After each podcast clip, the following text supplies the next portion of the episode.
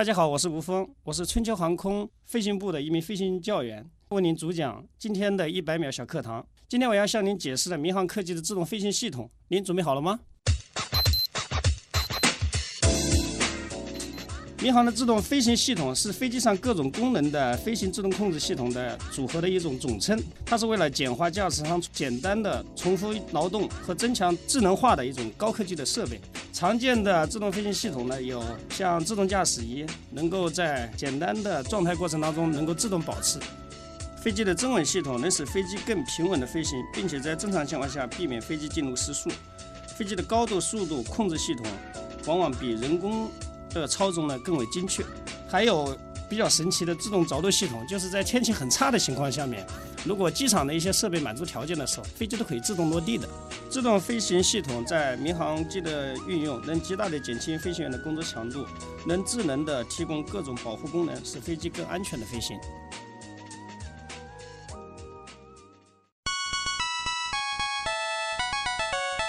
节目准备好了吗？正在将内容进行智能排列。嘉宾的情况呢？正在为您检索嘉宾的特殊喜好。不用那么详细吧？正在为您安装幽默插件。你这是在吐槽吗？正在为您更换全部文字素材。正在删除您的幽默基因，已将节目专业程度调低到百分之三十五。好了好了，马上开始节目吧。极客秀。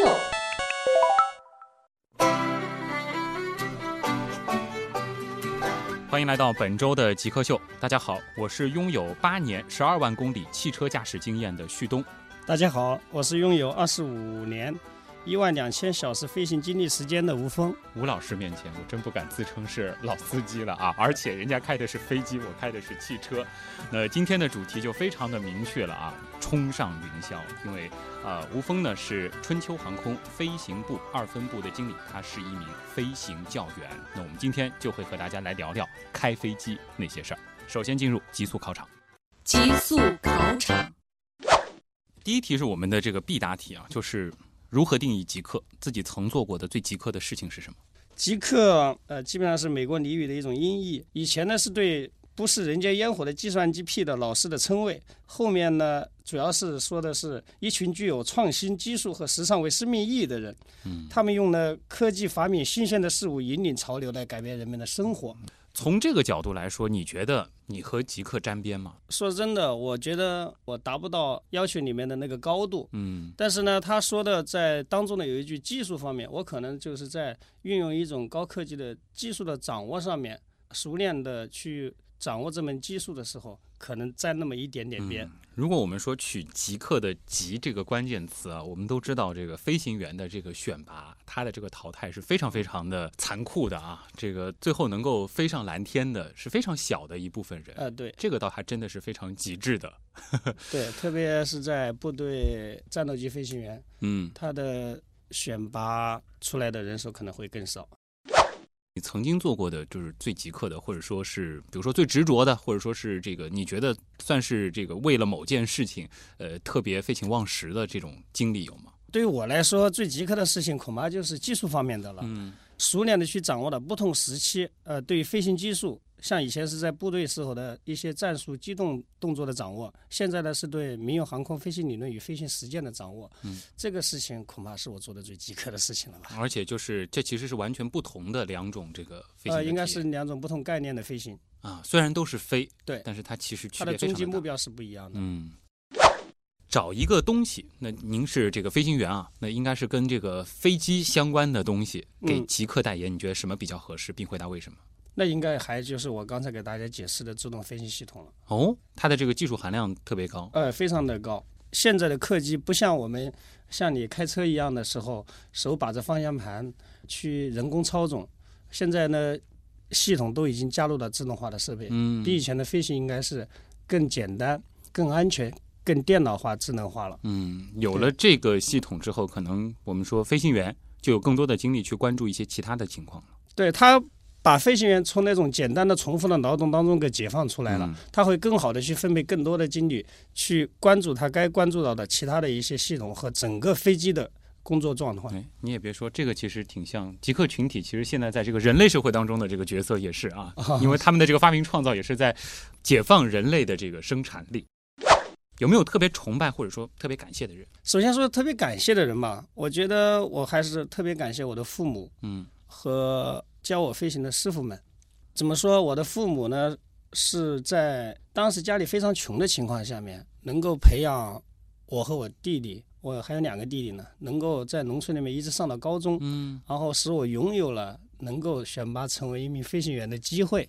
这个结合到现状，其实就改变了你的命运。对，实际上从那个来说是一个很大的一个转折点。嗯呃，感谢我的师傅们呢，是因为我在掌握这门技术的时候，师傅们要手把手的用用来教我。而且其实您当时因为是有过这个在空军服役的这个经历，在部队里的这种这个飞行员的这种训练方法和这个民航飞行员，我们如果说是在一些这个飞行院校，他们嗯这个学飞机方法上是一样的吗？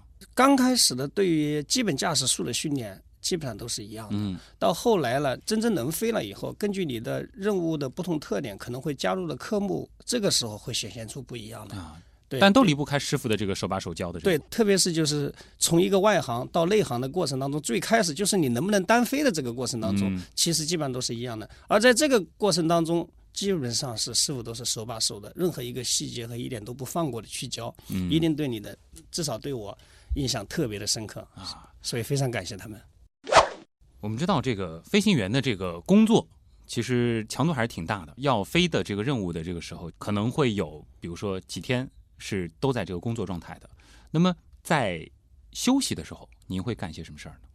啊、以前休息的时候，呃年轻的时候会跟一些比较潮流的东西。嗯呃，现在呢，由于稳定在上海生活了，可能关注家庭还有工作上面的事情会比较多一点。啊，就是不飞的时候，其实还有一些这个其他的事情啊、因为做一些管理工作，我不飞的时候，别人也是在天上飞着的。啊，只要涉及到我们这个小单位的时候，我们都要时刻关注着。然后就是要照顾家庭。哎、对曾经的话，还会有一些潮流的东西，会玩些什么？对，军事的，特别我们本行业的空军的军力，特别是战斗机的发展，嗯啊、还有民航的模拟机的 FS 两千当时机的，啊，啊、都还是非常感兴趣的。就是就是不飞的时候会去开模拟机玩。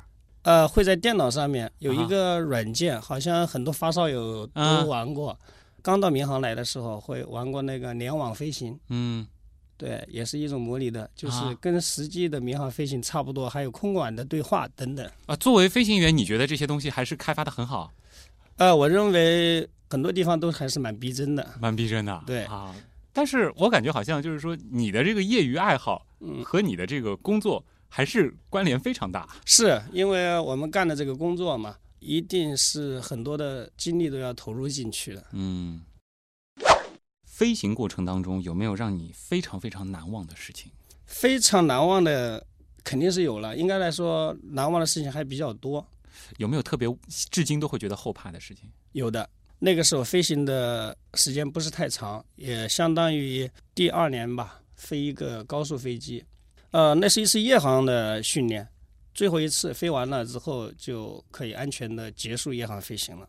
我们从返场回来的时候，回到基地的时候呢，实际上呢，地面的天气这个时候已经变得差了，感觉到怎么地面的地标呢，一会儿能看到，一会儿又看不到了呢？最后呢，凭着经验进行落地的时候，着陆的你要知道各种速度啊和高度的要求呢，就做的不是太好。等我在很低的高度看到跑道的时候，就强行落地了。最后飞机落地的时候，飞机弹跳起来了，弹跳的高度呢还比较高，这个有多高？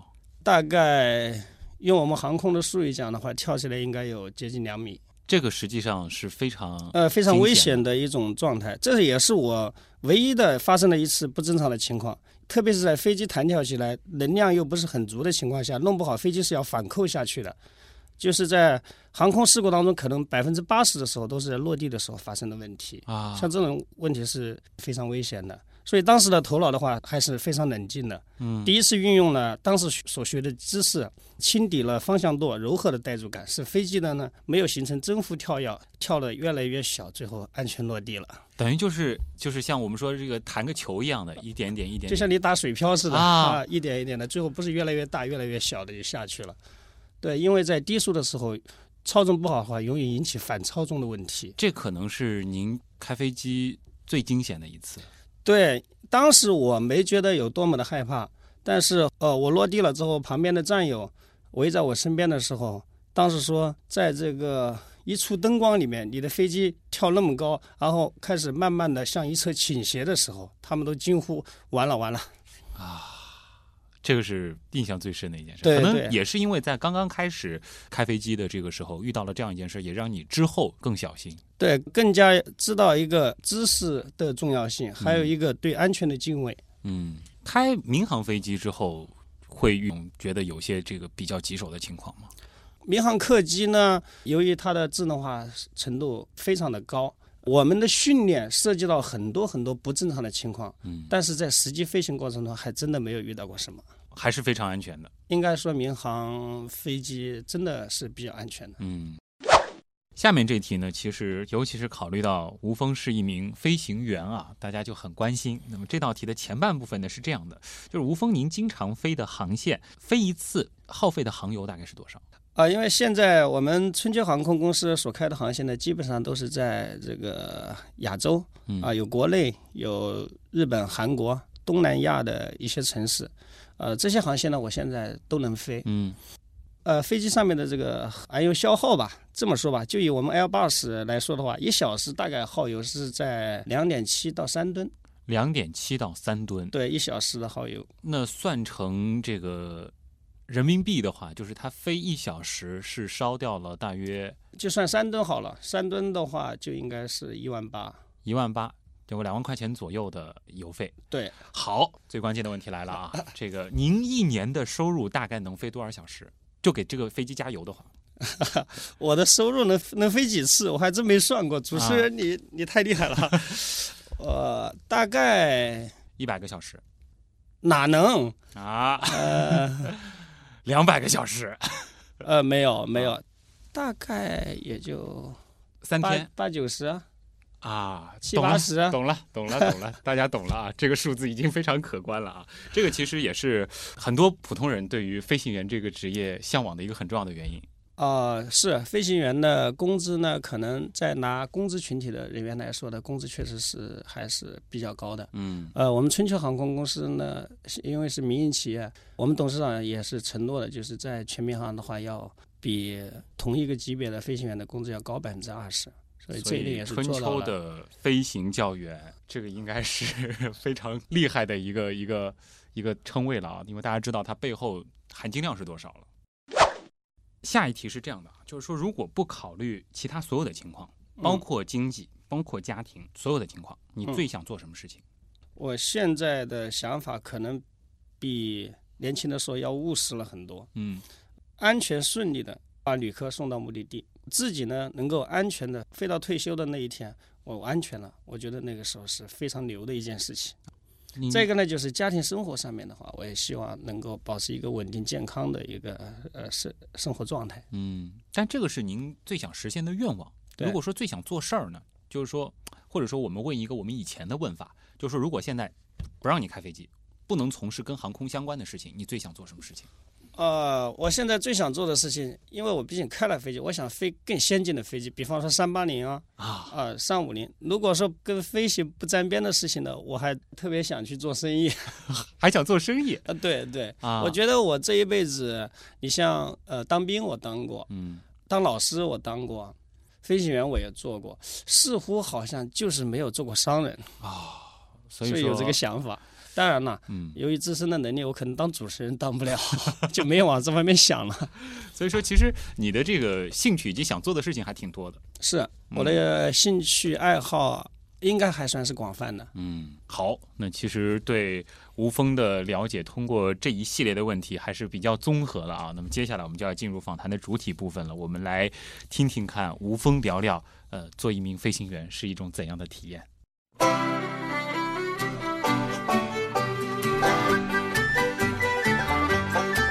迎回到极客秀，大家好，我是拥有八年十二万公里汽车驾驶经验的旭东。我是拥有二十五年飞行小时一万两千小时的飞行员吴峰。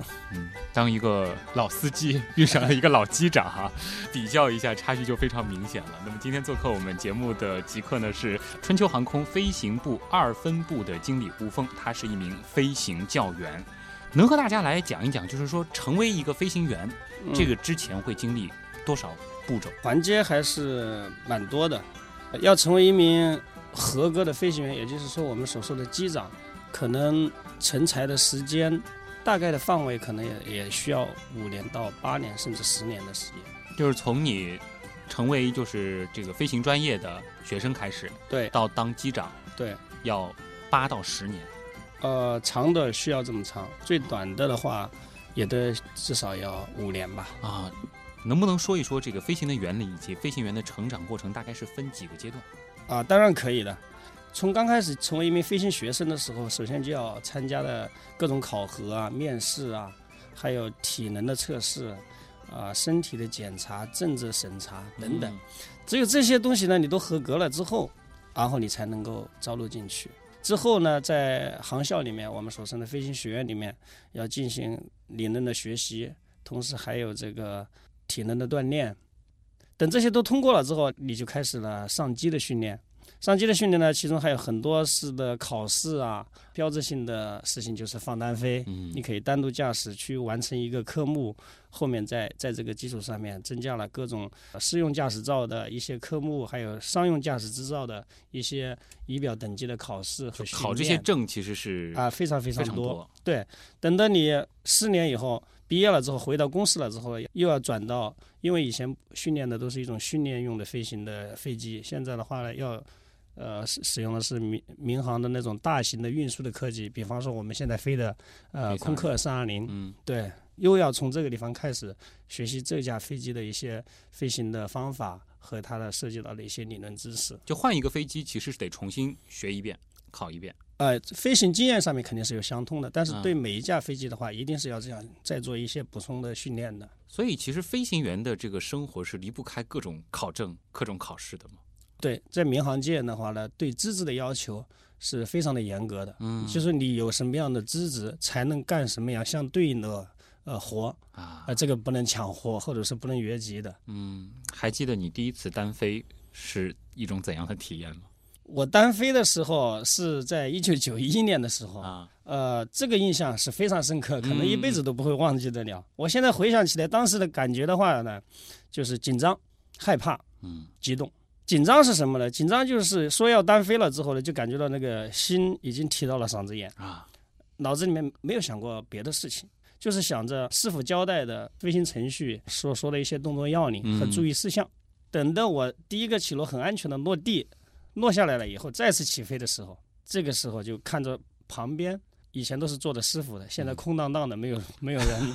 然后呢，不敢相信这个飞机是不是自己飞的，啊然后动动驾驶杆，看看这个飞机呢，很很听话的摇摇翅膀，啊，这确信是我飞的。这个时候，呃，升起了一种满满的一种自豪。自豪感。对，这个时候的就是一种激动的情绪就出来了。那是会有很多，尤其是这个战斗机的这个飞行员会说，就是这种自由，就特别自由的那种感。自由的时候是有的，在啊。这方面，呃，我们在特技训练的过程当中，你飞机进入到了一块划给你的空域里面的时候，嗯。你在这地方可以根据你自己的选择，自由的去做，发挥的去做一些动作，啊，这个时候是很自由的。但是，呃，离开这个空域了，我们任何飞行都是有规则的。嗯，尤其是这个民航，我们更更知道了，其实是在一些这个特定的航线，就是说，我们可以理解为是一个空中的一个轨道上开对对，它叫航线。航线。对，嗯这个其实是有非常严格的这个规定的。对的，嗯呃，飞行员的这个训练，其实，在我们普通人看来也都是非常可怕的。有你印象特别深的吗？当时的这个训练强度有多大？我印象比较深的是在刚开始最初学飞行的，因为那个时候什么都不懂的时候，要进入到这个圈子里面的时候，实际上是印象非常深刻的。嗯。我当时对体能的锻炼，嗯，现在回想起来确实有点像魔鬼似的。啊，基本上每天都要跑五个四百米然后再加一千五，嗯。然后星期六、星期天的时候还要去到街上来回跑十公里，跑回来了再吃饭，每天都是要早锻炼的。嗯，这个鼻子里面的话，都冻住了当时是在北方的一个城市，鼻子里面那个冰疙瘩都结得很长。啊，对，所以强度很大。这个体体能的强度是在部队的时候感觉到训练强度是非常大的。嗯转到民航了之后呢，我觉得对高科技知识的补充这一块，呃，我觉得是蛮具有挑战的。嗯，其实您从这个部队转业到这个民航，这个中间也不是说转业了马上就能开的，这中间其实还过渡了一段时间。哦，这个要过渡，也是要完成民航所要求的各种资质的，像师照、商照、仪表等级的各个要求了之后，我才能够可以的。这个花了多长时间？这个他对于从部队过来的飞行员的话，民航局是会有一个提纲的，我必须要完成他的提纲才可以，大概需要接近大半年的时间才可以。所以说，虽然您在这个部队的时候已经是一个经验非常丰富的一个战斗机驾驶员了，但是对开民航飞机还是要经历一个，其实是一个非常长时间的一个培训。是考试它的，因为它的要求和目的都是不一样的了。我们要迅速的去适应到民航来了之后的这一些，刚才我说的那些智能化设备的使用嗯和对这个更先进的飞行知识的理解。嗯，我知道您的身份是这个飞行教员，嗯，这个是比这个机长是会更上一层的一一个一个称谓吗？啊，应该说是不是高级我不说，就是呃，达到一定要求的机长的话，啊，各个航空公司里面从培养呃后面的新一点的飞行员来出发，他会去选拔。成为一些一些人成为飞行教员，嗯，飞行教员承担的这个工作是可以公司里面带更新的、刚刚上飞机的，啊或，者飞行资历尚浅的、经验不太足的这些人嗯，啊，航线飞行。但是您在飞一趟航班的时候，您的身份就是机长。对的，那机长和副驾从这个责任上，或者说从这个职责上、分工上，它的这个区别是什么呢？机长最大的呃一个职责，我们大家可能都看到，机长呢身上是四条杠，嗯，副驾驶呢身上呢是三条杠，这实际上是有讲究的。哦，实际上这每一条杠的话，都代表着一层意思。哦，对，呃，它分别代表这么几个方面，一个是扎实的理论知识，啊、第二个是过硬的飞行技术，第三个是专业的行业的素质。这三条杠呢，在在副驾驶上都是具备的。嗯，那机长的最后一条杠呢，意味着就是责任。也就是说是承担责任的角色对，啊。这就是机长和副驾驶最大的区别。那可以理解，就是说，如果说在这个飞行的这个过程当中，可能不是机长本人操作出现的一些问题，但是机长他是会需要承担责任的。对的，实际上飞行机组的话，两个人分为机长和副驾驶的时候，副驾驶是有能力去操纵这架飞机的。嗯可能他的经验啊或者各方面还差一些些，但是他是具备这样的能力的。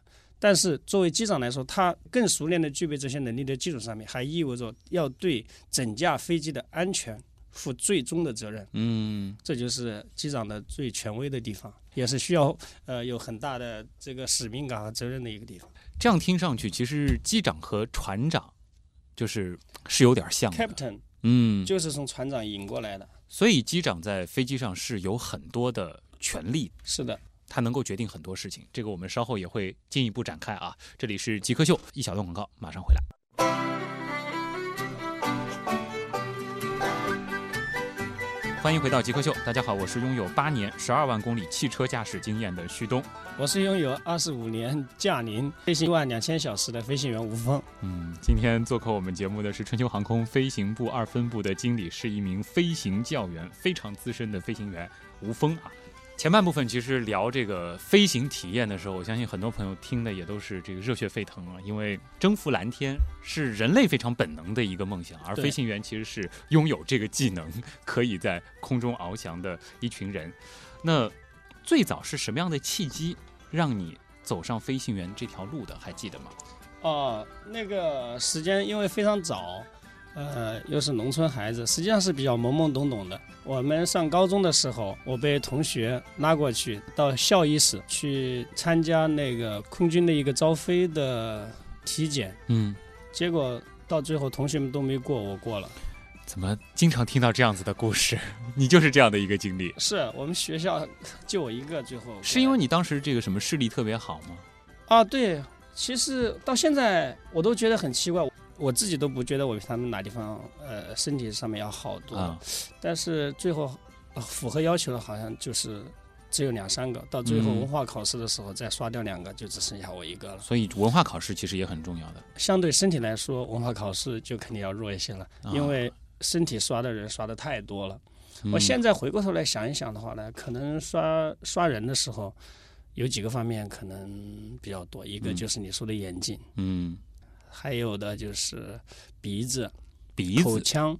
这个是怎么回事？这个好像是跟空中的一种气压有关系，看看你能不能适应空中的一种气压经常变化的一种环境的生活。嗯呃，它有一定的标准，具体的我也不是太清啊，楚。好像还有说这个什么有疤也不行有疤不行的话，是一种很普遍的说法。啊但是呢，它实际上就是说，呃，你的疤的深度如果影响到你在高空气压的变化，啊呃，会影响到你身体的情况下，这个疤就不行了。啊！它主要是还是要适应这不是种气压说这个的变化小时候什么被猫抓了一下，有个浅浅的疤也不行啊，这个不是不会的，对，啊，不是说一定是需要有一定深度的。啊，所以说这个有志这个报考飞行员的朋友也别这个听到这个有疤就不行，就呃，直接先放弃了。对这个只是一种普遍的说法，真的是有志于去干这个工作的时候呢，还是不要为这一事情感到特别的着急嗯啊、去咨询一下专业的医生。我我高考的时候遇到一件特别受挫的事情，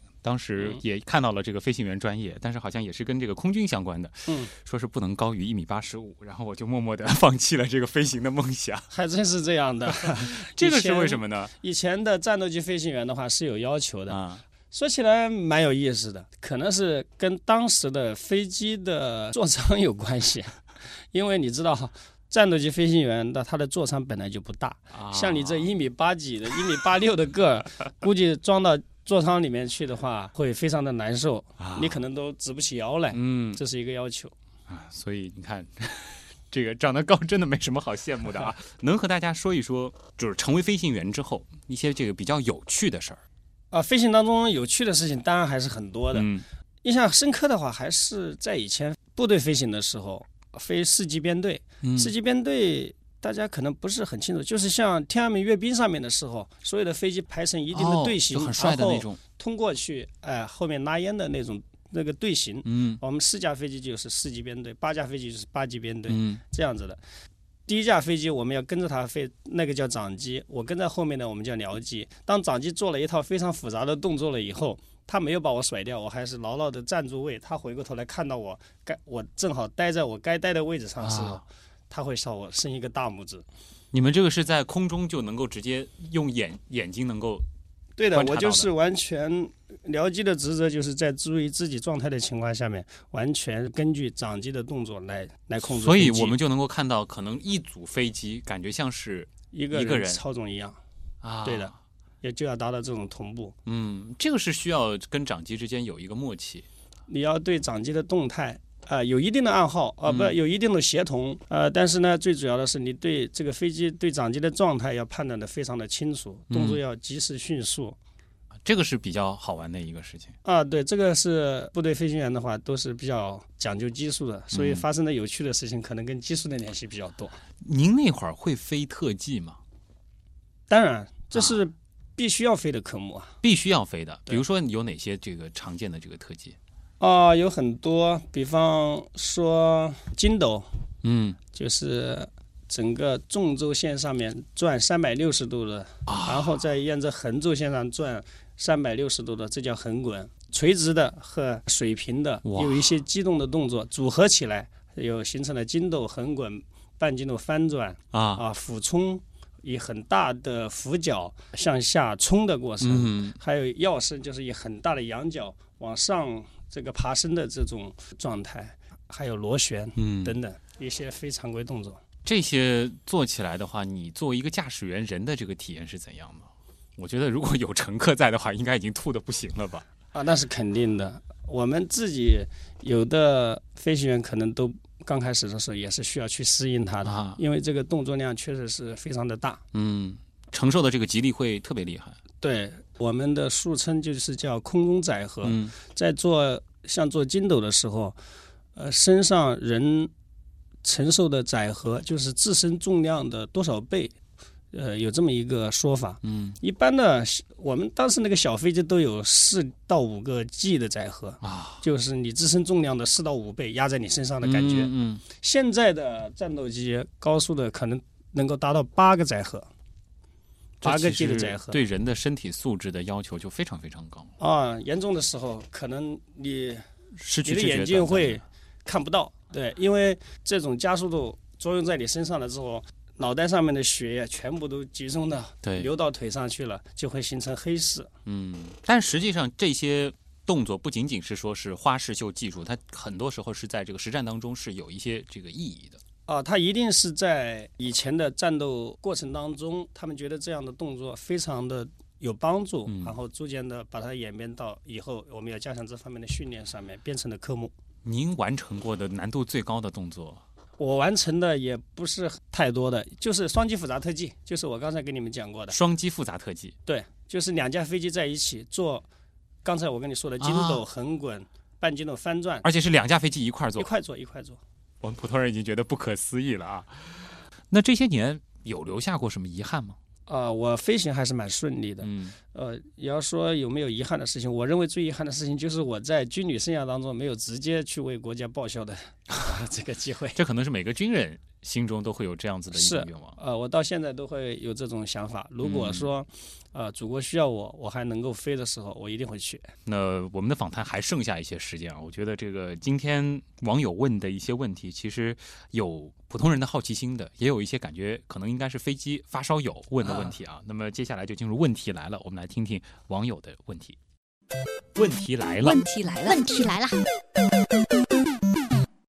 欢迎回到极客秀。今天做客我们节目的极客是春秋航空飞行部二分部的经理吴峰，他是一名飞行教员。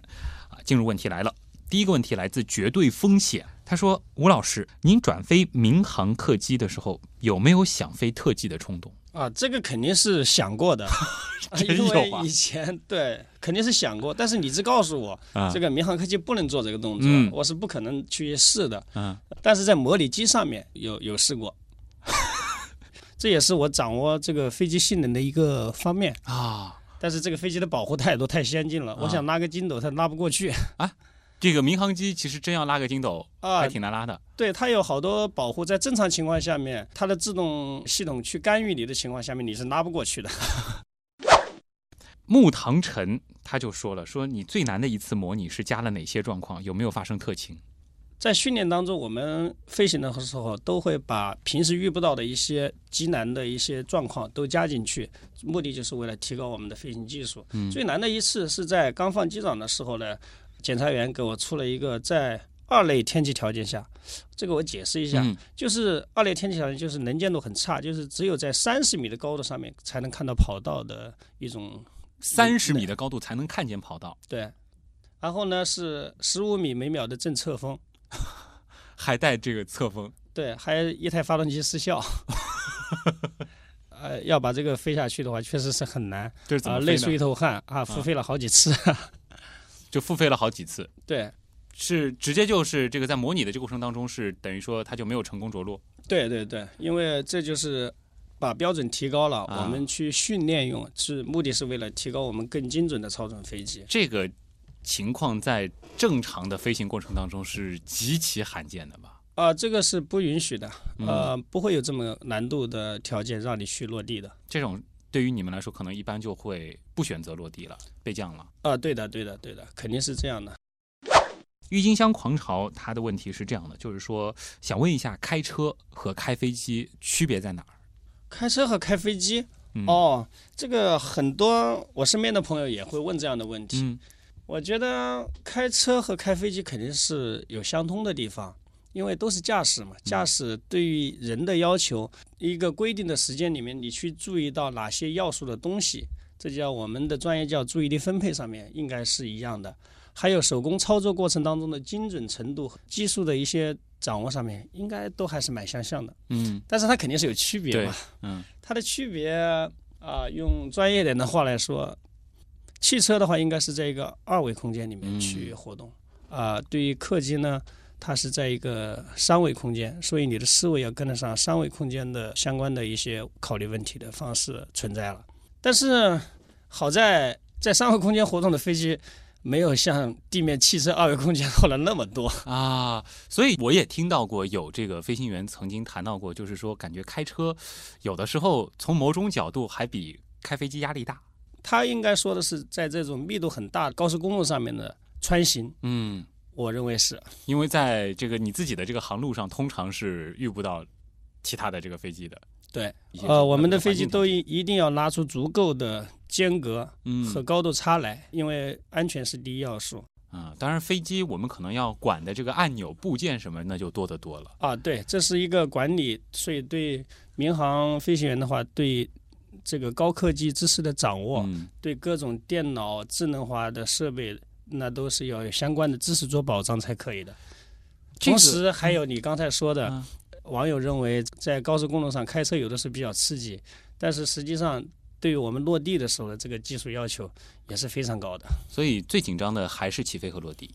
落地是技术要求是最高的，啊起飞呢，起飞主要是危险，因为飞机在大马力的工作状态当中，高度又非常低的情况下，嗯。速度也不快的情况下面，如果真的出现一些，比方说发动机出现一些问题的时候，这个时候是比较难处置的，所以它是很危险的。嗯。而落地呢，它是基数达不到的话，就像我刚才说的那种天气很差、侧风很大的情况下面，但是又在规定的标准之内的情况下面，你飞行员就看你的飞行个人技术了，哎，能不能稳稳的落在跑道上。我忽然意识到，就是说我自己坐飞机的这个经历，我觉得就是说，有的时候落地感觉就是震动特别强烈，有的呢就感觉好像挺挺平稳的，这个就体现出这个技术差距了吗？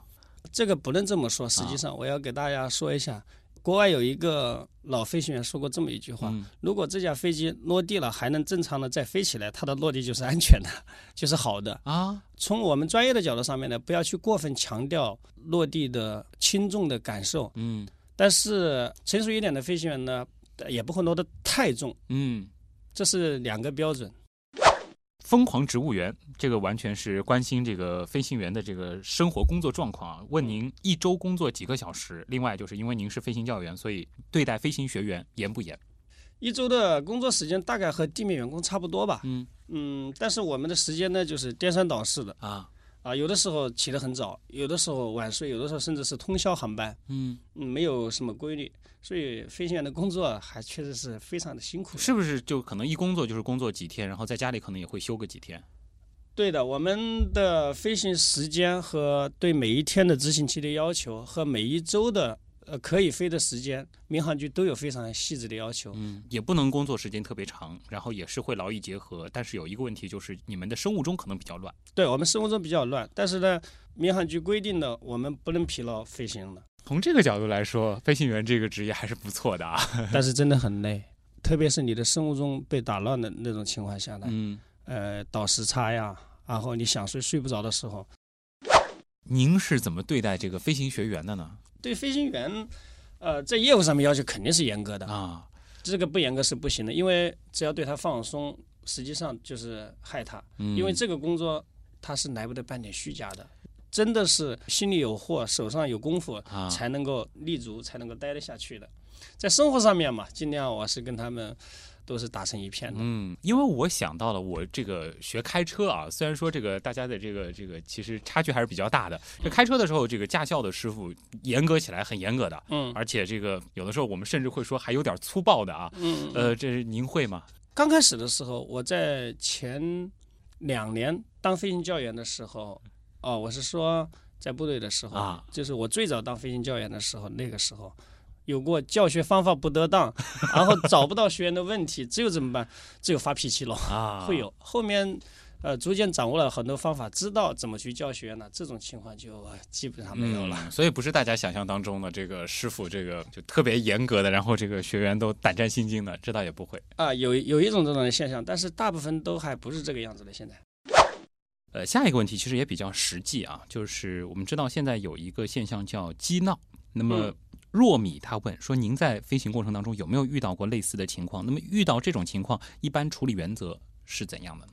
哦，我还真遇到过一次飞昆明的时候，由于那个飞机有点小故障嘛，当时是电子舱的一个活动部件呢关不上，机务呢当时是做完工作了后，我们是可以保留起飞的。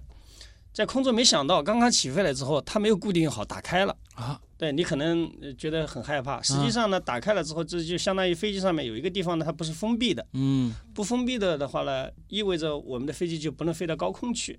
但是这挺惊险的感觉上，啊，没有，它的飞机的任何的操纵都不受任何影响，影响。只是我们上不到高空去了。因为上到高空去的话，它漏气的话，相当于缺氧了。啊，但是呢，我要是低空飞过去的话呢，一个是地形不允许，再一个油量也不够，嗯所以我只有返航，然后啊，重新固定好了再起飞。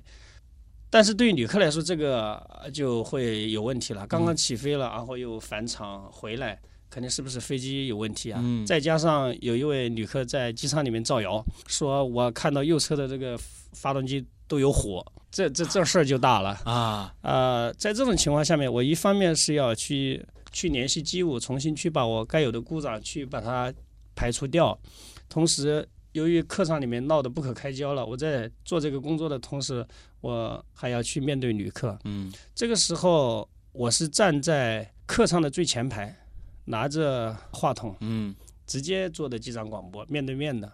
我把我们飞机的故障的情况给旅客如实的讲了一下子，然后把我的决定告诉他们和存在的哪些的风险也都如实的告诉他。嗯对于有旅客说见到有火的情况的时候，我是从专业的角度上面把它否掉了。嗯可能是由于我的真诚吧，因为当天是凌晨两点多起飞，本来航班就晚的很多了。因为老奶奶当时是听到这些话了之后，是在客梯车上面就死活就是要下飞机的。嗯她要下飞机，那就意味着什么呢？呃，旅客真的要下飞机，我们是拦不住的，他嗯肯定可以下，这是他的权利。但是在那种晚的情况下面呢，如果他下去了，还要清仓把他的行李拿出来。大家知道，飞行的安全保卫是要求非常严格的。嗯你人不在飞机上面，你你的随身的东西一定是要都拿走，并且还要重新清仓，嗯，重新再上课。这就一耽误就是好几个小时的事情。对了，主持人你说的非常对，这样的话可能两个小时以后都起飞不了。啊，所以我耐心的给旅客解释了这种情况，告诉他们真实的是什么。嗯后来，这位老奶奶听到我介绍情况吧，后来也回到了座位上面。嗯呃，到最后的时候，客舱里面还有旅客，呃，给我鼓掌了。我我我认为在这方面这是次很好的特别欣慰。对，嗯，那么类似这样的情况，就是我们基本上这个通常的处置原则是怎样的呢？首先的话，我们不管是哪方面的，我们要判定故障的一种性质，然后我们需要查阅的一些资料，然后做出相关的决定。对于旅客方面的问题的话呢，出现的情况，我倒是认为一定要跟旅客讲实话，就是嗯把当前发生的情况和我自己所做的决定。如实的去告诉他，当然不排除在某些特定的情况下面，为了不引起惊慌，可能会说一些善意的小谎言，这个是不包含在内啊，的。这可能在一些电影情节当中会遇到过，是的，为了安抚这个乘对客这的对的个情绪不排除这种情况。啊，我认为只要真诚的沟通的话，机组成员和旅客不是想象中的那么难处。嗯。听到一个说法是说，这个在飞行过程当中，机长是拥有非常高的权限的。对的，对的，只要是在飞行过程当中，民航法授予机长的是至高无上的权利，至高无上的权利。就是一切的情况的话，所有在飞机上的人都是要听机长的，机长对他的最后的决定权负责。啊，也就是说，在这个就是我们可能会听到一些新闻，就是在飞行过程当中，可能遇到了有一些这个情况，然后很无奈之下，这个机长把这个乘客请下飞机，这些事情其实也是这个机长他拥有这样的权限。呃，对，这也是民航法授予机长的一种权利。对于把旅客请下飞机的这个情况呢，我也是觉得，呃，客舱里面其实也是一个公共的一个场合，呃，有的时候可能碰到了一些不太顺心的事情，旅客会有一些情绪。一方面呢，需要我们机组成员的话，拿出自己的真诚和服务来面对我们的上帝旅客，把情况告知，他们也有知情权，告知他们。同时呢，我也希望呢，旅客呢也要去配合一下。我们也有一些现象，就是在这种环境里面的时候，大家情绪不好的时候，会引起很多负面的甚至斗殴啊、这个打架等等不太理智的行为，这个实际上是触犯法律的一、嗯一种行为。呃，我希望大家呢还是在机长的带领下面，把这个客舱的环境呢把它做好。有问题的话呢多沟通，环境好了，大家的心情也顺了。其实呢还有一些事情，虽然是我是这个航班的机长，但是好多的事情，比方说关了门我不能走，其实真的不是我所能决定的，嗯还有一些很多外在的原因，比方说整个我要去的这个航线上面天气呀、不是太好，那么有的飞机就会去绕航，绕航了之后呢，它的整两架飞机的间隔，我们就会以人为的去把它拉大。这样子它嗯会显得更安全一点。这一拉大了之后，你地面想再起飞走同样路线的航线的飞机，可能因为它就是一个连锁的反应那这是一个连锁的，对的。还有很多的情况，比方说有有军事演习的存嗯在，对还有一些航路的限制等等这些情况，还有飞机的流量，确实有的航线它就是很热门，嗯很多。所以我们也不希望有这样的流控但真的发生了之后，我们真的是没大有办法。我觉得可以理解，就是从航空公司的角度来说，他也一定是希望准点，这个对他的经济效益来说是。对航空公司，他也不希望晚；对于我们机组成员来说，他一样不希望晚。你也想早点下班回对家。卡斯问啊，说这个你们会不会主动做一些比较风趣的？这个是 Captain Speaking，机长广播就是叫 Captain Speaking。嗯，最近在网上不知道你们看到了没有，在传出的国航的一位飞行员非常有磁性的飞行员做的广播录音，在微信圈里面已经传翻了，大家可以在网上一搜，可能都能搜到这个东西。是的，因为好的机长广播对旅客的服务感受度提升，一定是有非常大的帮助的。嗯，我们公司呢也是根据手册的规定，也会对航班的话做广播。一般都会有统一的广播词。对我个体而言，我会根据当时的一些情况，用我自己的语言来告诉旅客现在是一种什么样的情况，能模拟一小相应段吗的，当然可以啊，啊，女士们、先生们，这里是机长广播，欢迎你乘坐春秋航空的九 C 八八两三次航班，从上海飞往西安。呃，我们现在巡航在三万五千英尺的空中，也就是一万零七百米的高度。现在窗外的温度是零下五十摄氏度。我们本次航班大概在北京时间今天下午五点四十分到达西安国际机场。